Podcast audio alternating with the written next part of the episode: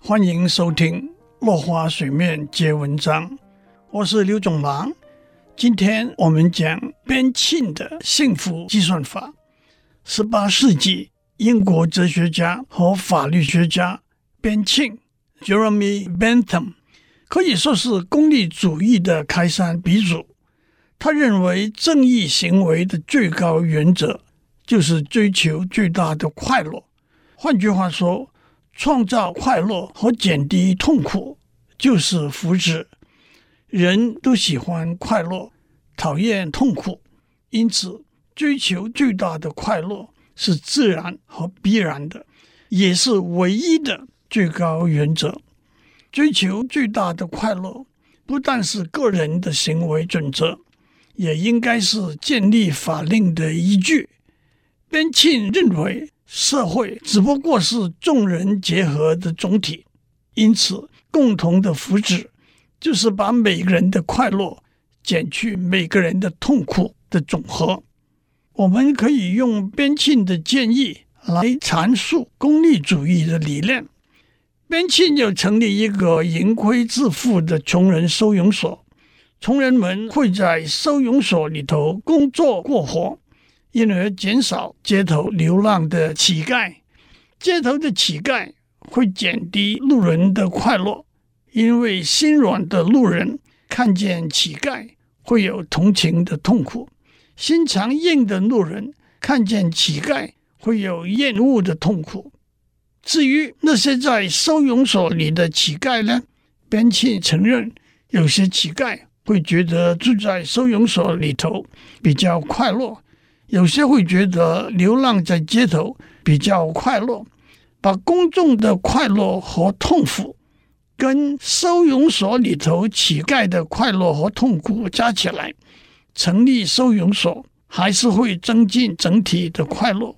当然，乞丐的收容所必须自负盈亏，不能使用纳税人的钱，否则就会增加纳税人的痛苦。收容所里头房间的分配也以增加室友彼此之间的快乐，减少彼此之间的痛苦为原则。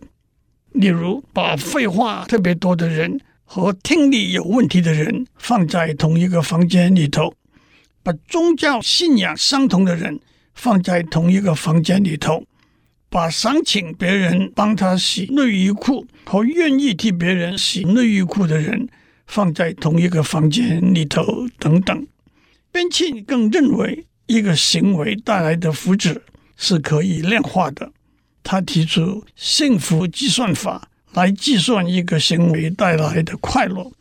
这个计算有七个项目，其中四个项目是直接和个人的快乐有关。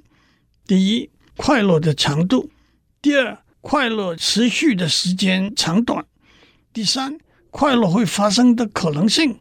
第四，快乐会发生的时间性，短期内发生吗？还是要等很久？另外两项是和后续效应有关。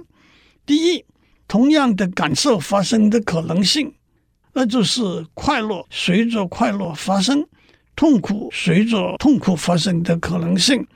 第二，相反的感受不会发生的可能性。那就是痛苦不会跟着快乐而来，快乐不会跟着痛苦而来的可能性。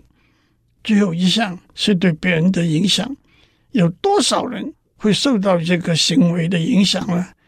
边沁强调，前面六项是自作自受，最后一项是推己及人，因此要传播快乐，避免痛苦的蔓延。